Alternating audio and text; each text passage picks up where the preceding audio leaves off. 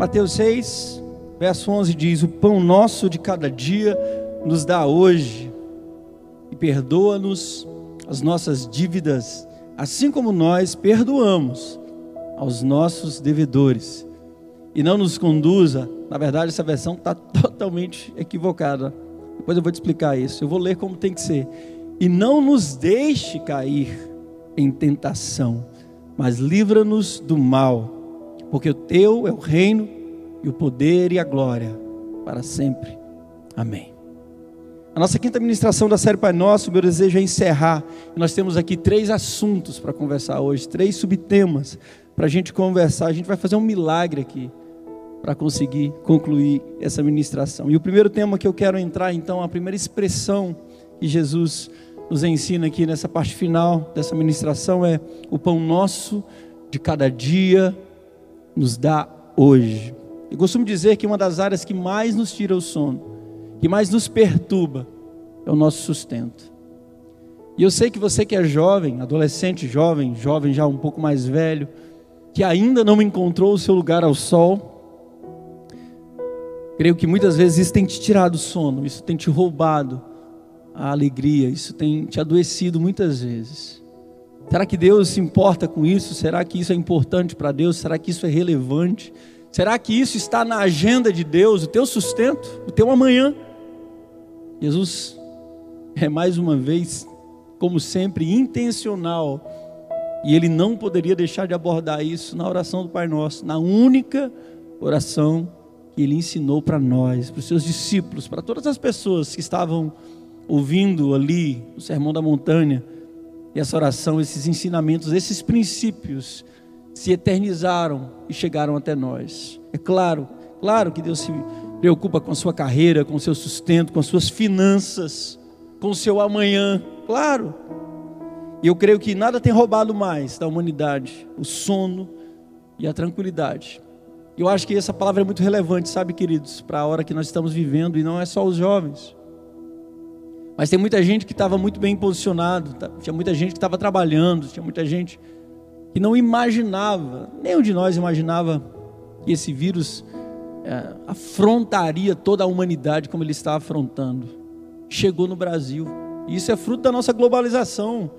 O mundo ficou mais curto, a comunicação ficou mais rápida. A gente viaja para qualquer parte do mundo e isso tudo é muito rápido. E se a gente conjuga é, ganhos, a gente também partilha das perdas e a gente tem partilhado no mundo inteiro e no Brasil não é diferente, tem algumas perdas. E essas perdas passam por vidas que têm sido ceifadas através desse vírus. Muitas vidas, muitas vidas no mundo inteiro. E também alguns recursos têm se esvaído pelas mãos de muita gente. Eu acompanho o tempo todo, o dia todo as notícias, procuro encontrar um jornal mais imparcial, enfim. E bombardeio de informações. Eu tenho visto ah, esse assunto de uma maneira completa. E como realmente pessoas têm morrido, mas como pessoas estão à míngua, sem trabalho. E não é por acaso então que a gente trouxe essa palavra. Deus se preocupa, Deus se ocupa. Está na agenda de Deus o teu sustento, o meu sustento, o sustento da minha casa dos meus pais, da minha família. E para você que é jovem, para você que está buscando ainda um lugar ao sol, eu sei que muitas vezes isso te incomodou. Eu sei que muitas vezes isso te tirou o sono. Puxa, quem eu vou ser? Às vezes você já até decidiu qual é a carreira que você vai trilhar, mas você não sabe como é que vai ser. E isso é da alma humana. Antecipar, querendo antecipar o amanhã. E Jesus está ensinando aqui, olha, orem assim, o pão nosso de cada dia nos dá hoje. Jesus está nos ensinando então um princípio: coloquem diante de Deus todas as áreas da sua vida, todas elas, cada uma delas, relacionamento, namoro, casamento, trabalho, tudo, sonhos, sonhos. Sabe, querido, eu repudio, escute bem, eu repudio prosperidade por prosperidade. Explica melhor, pastor. Eu repudio prosperidade sem propósito. Sem propósito. Qual o seu sonho? Ah, meu sonho é ser rico. Para quê? Ah, eu quero ser rico. Para quê? Se você não tem um propósito nisso, eu estou falando para crente, ok? Eu estou falando para quem ama a Deus, ok? É algo para nós. Se você não tem um destino, se você não tem um propósito para aquilo que você quer conquistar, e claro que se você é cristão, se você ama a Deus, se você é filho de Deus, você está debaixo de uma bênção de Deus em todas as áreas da sua vida. Deus está dando downloads, está dando ideias, está dando projetos em todas as áreas, inclusive financeiras, para muita gente, para os seus filhos. Num tempo de crise, sabe para quê? Para provar que é Ele que faz, para provar que vem dele o meu e o teu sustento. Então Jesus está ensinando assim: olha, descansa no Senhor, descansa no Senhor. Pastor, descansar o que? Dormir? Não, faz tudo, tudo que está ao teu alcance. Mas depois que você fizer, descansa. Porque não adianta você fazer tudo, dizer que entregou para Deus e não conseguir dormir. É, eu acho que eu estou sendo profeta aqui hoje aí para você e para mim muitas vezes. Ei, estamos juntos nessa, amém? Somos humanos, todos nós. Jesus está dizendo assim, e eu quero traduzir para você. Você incluiu o reino de Deus em seus sonhos financeiros de prosperidade. Lembre-se da última administração que a gente falou. Eu e você somos apóstolos de Jesus aqui na terra. Nós estamos trazendo o seu reino aqui para a terra. E aquilo que Deus está te dando, ou está te concedendo a bênção de conquistar, porque é um trabalho conjunto. Deus está afirmando, está ratificando, confirmando as obras das tuas mãos. Ele espera que você dê propósito e destino a isso. E isso inclui o reino de Deus aqui na terra. Aqui na terra. O nosso sustento é tão importante para Deus que Jesus continua a ensinar sobre isso. E ele afirma no capítulo 6, olha, ainda no capítulo 6, nesse mesmo capítulo, no verso 25, ele diz assim: Por isso vos digo, não andeis ansiosos quanto à vossa vida, pelo que haveis de comer, pelo que haveis de beber, nem quanto ao vosso corpo, pelo que haveis de vestir. Não é a vida, não é a vida mais do que o mantimento e o corpo mais do que o vestuário. Jesus está dizendo, primeiro, Jesus compara e nos afirma que o principal ele já deu. Deus está ensinando outro princípio. Qual, pastor? Existe algo principal e secundário. A vida é o principal e ele te deu. E o sustento é secundário mas o principal ele te deu. Vamos continuar esse entendimento? Ele continua falando no verso 26: olhar para, olhai para as aves do céu que não semeiam, não cegam, nem ajuntam em celeiros, e o vosso Pai Celeste as alimenta. Não tendes vós muito mais valor do que elas? Jesus está comparando, e Deus nunca deixou de cuidar de cada parte da sua criação, e Ele está dizendo: e da mesma forma, ou de uma maneira ainda maior, Ele vai cuidar de você. Se você está fazendo a sua parte, querido, você precisa aprender então, depois de fazer, descansar e confiar. Confiar. Então ele diz: segundo, Jesus nos ensina que o próprio Deus estabeleceu para ele uma ordem de primazia, de prioridades. E nessa ordem, querido, sabe quem tem primazia? Eu e você. Ele está falando: eu cuido das aves do céu, eu cuido de tudo que eu fiz, mas existe uma prioridade. Jesus está ensinando. Existe uma prioridade para o Pai, gente. Eu e você. Se Ele cuida das aves, ainda mais de você e eu. prioridades, prioridades. Vamos para frente? Tem muita coisa hoje. Olha o verso 27. Eu quero dar uma corrida nesse verso aqui. Fica comigo. E qual de vós poderá, com todos os seus cuidados, acrescentar um côvado à sua vida, à sua estrutura? Jesus está dizendo assim: se você se preocupar muito, você não vai ainda assim construir nada. Não é se preocupar, é fazer o que você precisa fazer, é trabalhar, é estudar, e o resto é com Ele. É permanecer fiel aos seus princípios, e o resto é com Ele. É com Ele. E ele continua dizendo: E quanto ao vestuário, por que vocês andam ansiosos? Olhem para os lírios do campo, como eles crescem, eles um trabalho nem fio. 29, eu vos digo que nem Salomão, homem, um dos homens mais ricos que pisou essa terra, querido, e mais sábio, em toda a sua glória, ou seja, no seu auge, não se vestiu como um lírio do campo. Pois se Deus assim veste a erva do campo, que hoje existe e amanhã é lançada no forno, não vos vestirá muito mais a vós, homens de pequena fé. Não andeis, pois, inquietos, dizendo: que comeremos, que beberemos, ou o que vestiremos, porque Deus, porque todas essas coisas os gentios procuram, aqueles que não têm Deus. De certo, vosso Pai Celestial bem sabe de tudo que vocês precisam, todas as coisas. E ele encerra esse verso dizendo: Mas busquem em primeiro lugar o reino de Deus e a sua justiça, e todas essas coisas vos serão. Serão o quê? Estou quase ouvindo você dizer daí. Acrescentadas. Ah, pastor, entendi. É acréscimo. A vida é o principal e as coisas, acréscimo. Ele vai te acrescentar, querido. Ele não vai deixar você passar por nenhuma necessidade. Pastor, eu estou passando por algumas privações. Aguenta aí que a gente vai chegar nessa parte da palavra. A gente vai fechar hoje essa ministração em nome de Jesus. Você crê? Então o terceiro aspecto aqui é, dessa primeira parte, ok? O terceiro ensinamento aqui é que nós devemos fazer a nossa parte mas isso é completamente diferente de fazermos e ainda continuarmos ansiosos. Você sabe o que, é que você faz quando você fica ansioso, depois de você fazer o que você precisava fazer? Você desconfia de Deus. Não sei se você entende a gravidade disso. Deus, eu, eu estudei tanto para aquela prova. Eu estudei, eu me dediquei. Eu vou para a prova. Quando eu chego lá, eu não consigo fazer a prova, porque eu estou nervoso, eu não consigo que é que você fez? Você não confiou bastante em Deus.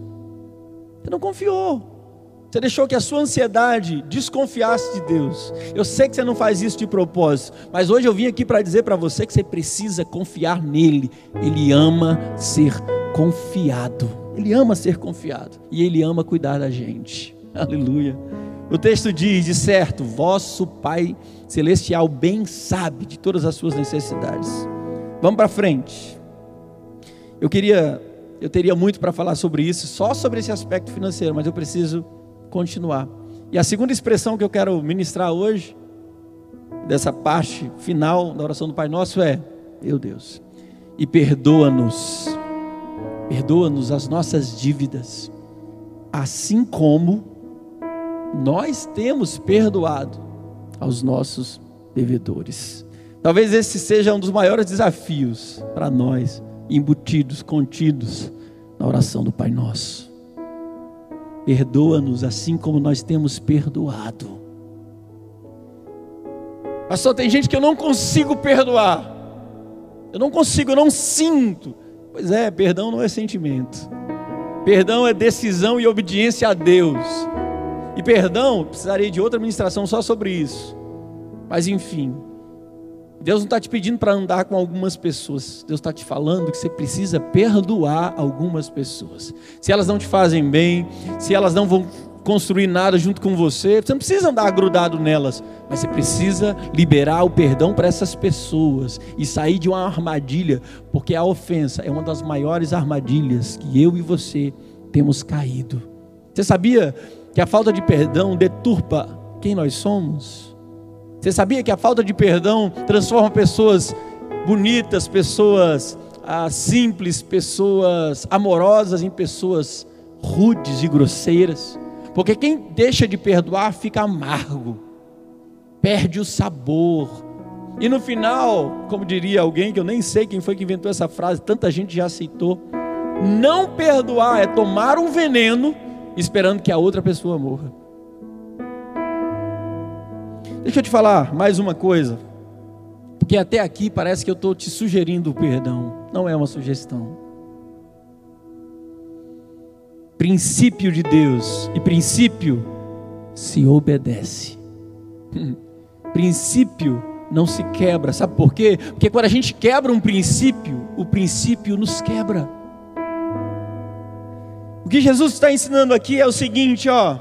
Se você não tem a capacidade de perdoar, você não será perdoado. Pastor, eu não acredito nisso. Eu vou dizer de novo para você. Se você não perdoar, você não será perdoado. E eu vou te mostrar duas bases bíblicas para isso.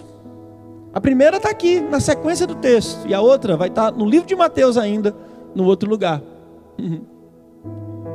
Ele diz aqui, ó, verso 14, ok? Desse mesmo capítulo 6. Porque se perdoardes aos homens as suas ofensas, também o vosso Pai Celeste vos perdoará a vós. Verso 15: Se, porém, vocês não perdoarem aos homens as suas ofensas, também o vosso Pai não vos perdoará as suas ofensas. É só continuar o texto, 14 e 15. Não sou eu que estou falando. Por favor, não fique chateado comigo. Se você não perdoar, você não será perdoado. Pastor, mas aquele cara que fez aquilo comigo, ele. Mas aquela afronta que eu sofri, porque eu fui injustiçado, eu estava tentando ajudar alguém, ele foi tão é, mal agradecido, eu não vou perdoar. Pois é, Deus não vai te perdoar. Eu não estou querendo que você. Eu quero que você entenda, na verdade, que você não precisa de um motivo para perdoar, é um princípio. Pastor, se ele pedir perdão, então eu perdoo. Continua errado tem que perdoar e pronto. Tem que zerar a conta. É um princípio que Jesus está ensinando aqui na oração do Pai Nosso. Não tem jeito. Eu vou parafrasear uma parábola, eu copiei toda aqui. Acho que se eu ler vai ser vai gastar muito tempo. Existe uma parábola de um devedor incompassivo. Ele chega para o seu senhor e ele está devendo uma quantia X. E diante do Senhor ele diz assim: Olha, eu vou executar essa dívida. Você não tem como pagar, pois eu vou tomar os seus filhos como escravo. Eu estou parafraseando, ok? E ele, ele chora, ele se lança aos pés desse, desse Senhor. É uma parábola que Jesus está ensinando para ensinar, contando para ensinar uma verdade espiritual, um princípio espiritual. E aquele homem insistiu tanto e aquele senhor disse a ele: As tuas dívidas estão perdoadas. Ele saiu de lá saltitante. Uau, eu fui abençoado. Uau, fui perdoado. E ao sair de lá, um conservo, ou seja, um servo desse servo, você está comigo? Você está entendendo? Existe um senhor aqui, esse servo está devendo, e um outro servo está devendo ao servo, é um conservo. Mesma situação. Ele chega para esse servo e diz: Olha, eu estou devendo, mas eu não tenho como pagar. Você sabe o que, é que esse conservo faz, gente? Esse servo? Ele diz assim: Eu não tenho nada a ver com isso. Você vai me pagar cada centavo que você está me devendo. E se você não pagar, eu vou escravizar os seus filhos. Então aquele conservo consegue de alguma forma chegar no Senhor. lá em cima na pirâmide. Chegou lá. Ele conta a história. Jesus disse que aquele servo, aquele dono, desculpa, aquele senhor, aquele dono de tudo, ficou tão indignado com aquele homem, que ele chama aquele homem. E diz assim: Eu não te perdoei, eu não perdoei todas as tuas dívidas. Por que, que você não fez o mesmo com aquele que estava devendo a você? Por que, que você quer a bênção de Deus só para você? Por que, que quando se fala em misericórdia precisa ser para você, mas quando é juízo é para o outro? É isso que a Bíblia diz que na medida que nós julgamos, nós seremos julgados. Então, querido, não adianta você se quebrantar todo para pedir perdão a Deus de coração rasgado, se você não decidir perdoar, seja quem quer que seja, seja quem for. É um princípio. Pastor, é muito difícil, eu sei. Eu comungo dessa dificuldade, porque eu sou de carne e osso, assim como você, mas não tem jeito, o Evangelho é isso. Aleluia. Você está olhando para um homem de carne e osso, que é vítima da misericórdia de Deus, porque se não for a misericórdia de Deus, há muito tempo eu já estaria fulminado E eu não consigo pregar outro evangelho que não seja o evangelho de verdade, que alcança o coração das pessoas, que traz de volta e perdoa. Eu não consigo, querido, porque eu sou vítima, eu fui vítima, eu continuo sendo vítima desse amor poderoso de Deus. E o meu desejo é ser como Jesus foi, perdoador.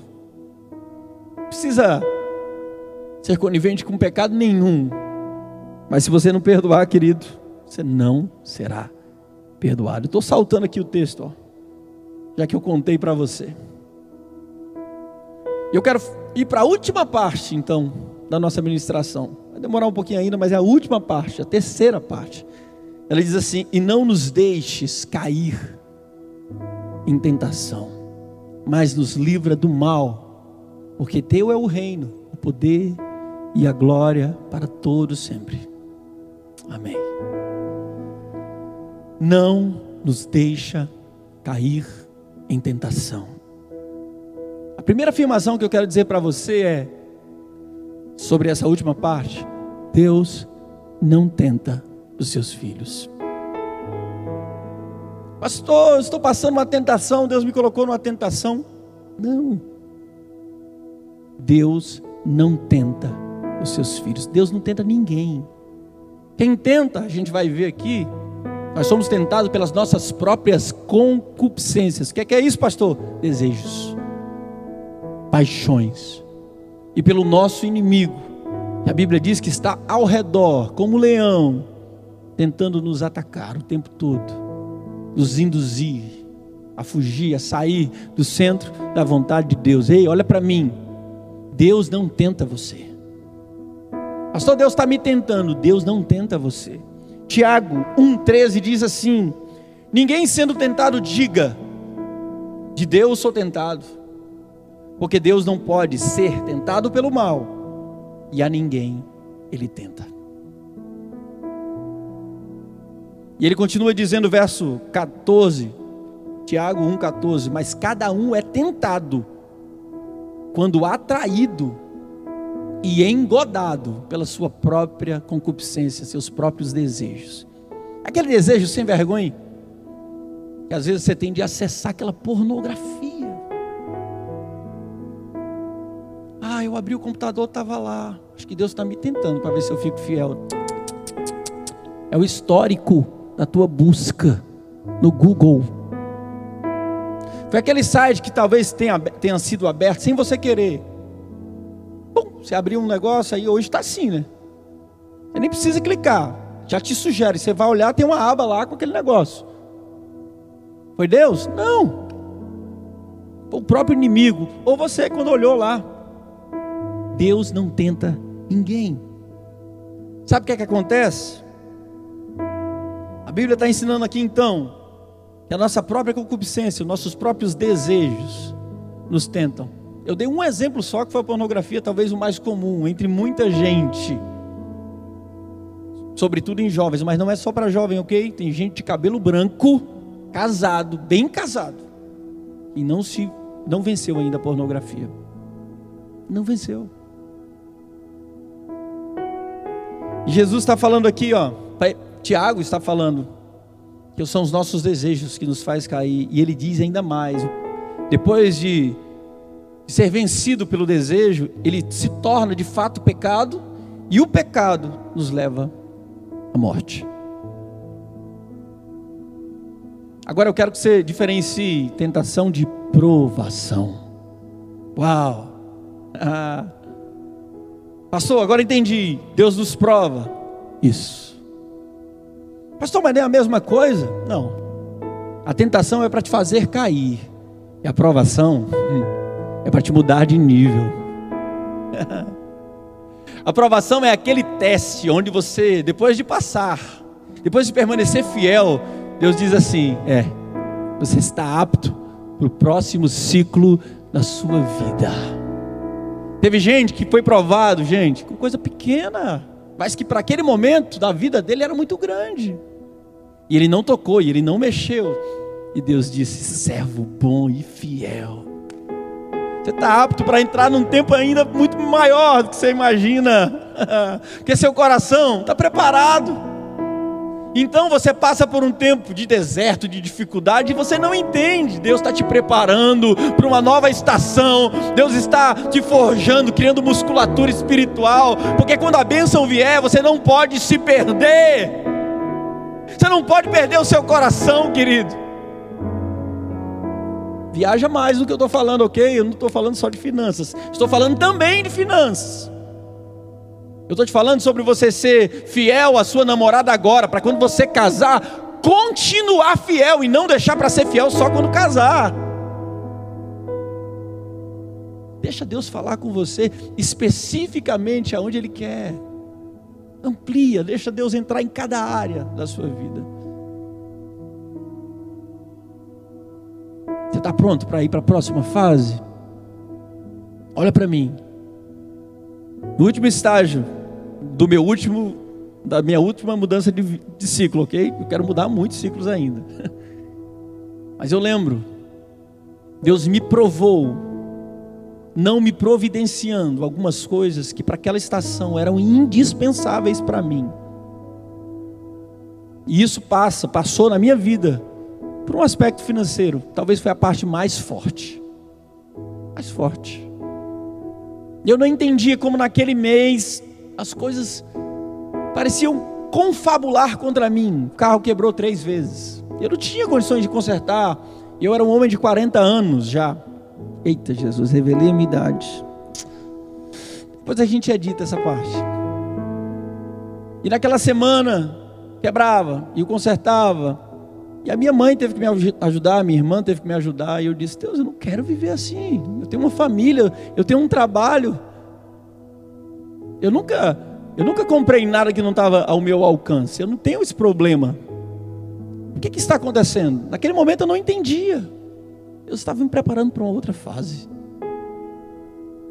E a fase não era necessariamente muita abundância, mas o ensinamento, quando passou aquilo, e até algumas pessoas, queridos, olhe para mim, entenda o que eu vou dizer agora. Que tinham uma responsabilidade sobre a minha vida espiritual. E não se engane. Eu, eu sou pastor, mas eu, alguém precisa cuidar de mim. Eu não sou independente. Nem quero. Deus me livre disso. E até algumas pessoas que, que teriam. Eu entendi depois que Deus fechou os olhos. Não eram as pessoas, era o Deus fechando. Por quê, pastor? Por quê? Porque Ele queria me ensinar que toda a minha suficiência viria dEle. É claro que Deus usa de pessoas, mas eu precisaria aprender ainda algo muito poderoso para a vida inteira: que Ele é quem cuida de mim em qualquer estação. E quando eu entendi isso, quando isso entrou no meu coração, eu lembro de um dia que eu preguei aqui nessa igreja aqui. Era uma quarta-feira. Eu estava quebrado, queridos. Eu falei sobre enfrentar tempos difíceis. Eu vou contar bem rápido um testemunho, dá tempo. Dessa semana, você entender. Eu acho que vai te ajudar a virar algumas chaves hoje aqui. A Dijane tinha quebrado o carro a segunda vez, estava com ela o carro. Disse, amor, vem cá. Eu fui lá, era o mesmo cabo. Era um cabo lá, eu acho que de, de acelerador, sei lá. Eu corri em casa e disse, amor, vou buscar o velho que a gente trocou, que pode ser que aproveite. Gente, tava sol, tava sol. Eu peguei e fui em casa, de moto, deixei ela lá onde ela estava. Quando eu voltei, começou a chover. Hum. Eu não estava de cabo, estava sol. E eu parei num sinal ali na perimetral, com o Godofredo Maciel. Um fotossensor lindo ali. E a chuva caiu de uma maneira torrencial. Olha para mim o que, eu vou dizer. E é verdade. Havia só uma nuvem sobre mim. O resto estava tudo claro. Se você acreditar. Começou a chover, eu estava todo arrumado. Choveu tudo. Eu olhei ver se dava para avançar o sinal e procurar algum lugar para me abrigar. Mas o fotossensor estava lá dizendo: se você for. Esse pastorzão aqui, ó. Começou a chorar. Capacete e as lágrimas, lágrimas começaram a descer. E eu disse para Deus: Eu não estou mais entendendo nada. Nada. Eu não estou entendendo mais nada. Se eu quer que eu desista? Se eu quer que eu vá cuidar da minha vida, se eu quer que eu assuma, então, essa minha última faculdade que eu fiz, o direito, se eu quer que eu volte a estudar, porque eu gosto, é isso que eu quero. E eu comecei a falar com Deus. E naquela mesma semana, algumas coisas se conectaram, algumas conversas, algumas pessoas chegaram. E Deus disse: É, tá bom, você já entendeu algumas coisas. Eu pude pregar naquela quarta-feira, e no meio da minha dor e do meu sofrimento, talvez eu tenha ministrado, pela graça de Deus, a minha melhor ministração aqui. E eu não sei nem quantas pessoas falaram comigo pelo Instagram, pelo WhatsApp, como foram abençoadas. Eu entendi então uma canção que o Rodolfo fala que das minhas feridas saia poder para curar. E dali em diante eu entrei no novo ciclo. Eu não, minha família, porque a minha família é uma família sacerdotal. Eu não estaria aqui se eu não tivesse uma esposa pastora se eu não tivesse duas filhas que amam a Deus, eu não estaria aqui. Porque ministério é família. Então, querido, talvez este seja o último estágio para você. Deus não brinca com a gente. Pastor, você fala tanto isso? Pois é. Cada pastor não tem uma frase que marca? Guarda essa aí. Deus não brinca com a gente. Ele nos prova. E eu quero fechar essa ministração aqui. Pode ser até usado amor, acho que está no tom, né? Vai. Isaac pode vir para cá também. Deus está refinando você. Vou dar um salto aqui, tá? Deus está refinando você como Ele refina o ouro. Deus está refinando você como Ele refina o ouro. Para que a gente obtenha um ouro puro, sem misturas, o ouro é colocado numa temperatura absurda. Absurda. Uma pressão, calor, uma temperatura absurda. E quando ele é colocado com outro, outro líquido ali, um solvente, ele começa a liberar todas as suas impurezas. Pastor, que impurezas? Misturas. Ei, querido, não dá para conciliar uma vida em Deus completamente nele com algumas misturas, com alguns pecados de estimação. Não dá, não dá. Esse tempo pode servir para você, pode servir para mim, pode servir para cada um de nós. E Deus está queimando e retirando todas as suas impurezas, todas elas, todas elas. Ele está te limpando. Sabe por quê? Porque você está prestes a entrar no outro ciclo da sua vida. Muito mais forte, muito mais poderoso, muito mais determinado a viver todos os sonhos de Deus aqui. Deus não tenta nenhum de nós, Ele é um Pai. É um Pai. E quanto mais Ele aperta a gente, significa que Ele não desiste de nós. Quanto mais Ele nos queima, quanto mais Ele nos aquece, Ele vai retirando as impurezas. É um sinal que Ele vai até nós, mesmo quando a gente decide se afastar. Porque antes de eu falar, Ele cantava sobre mim.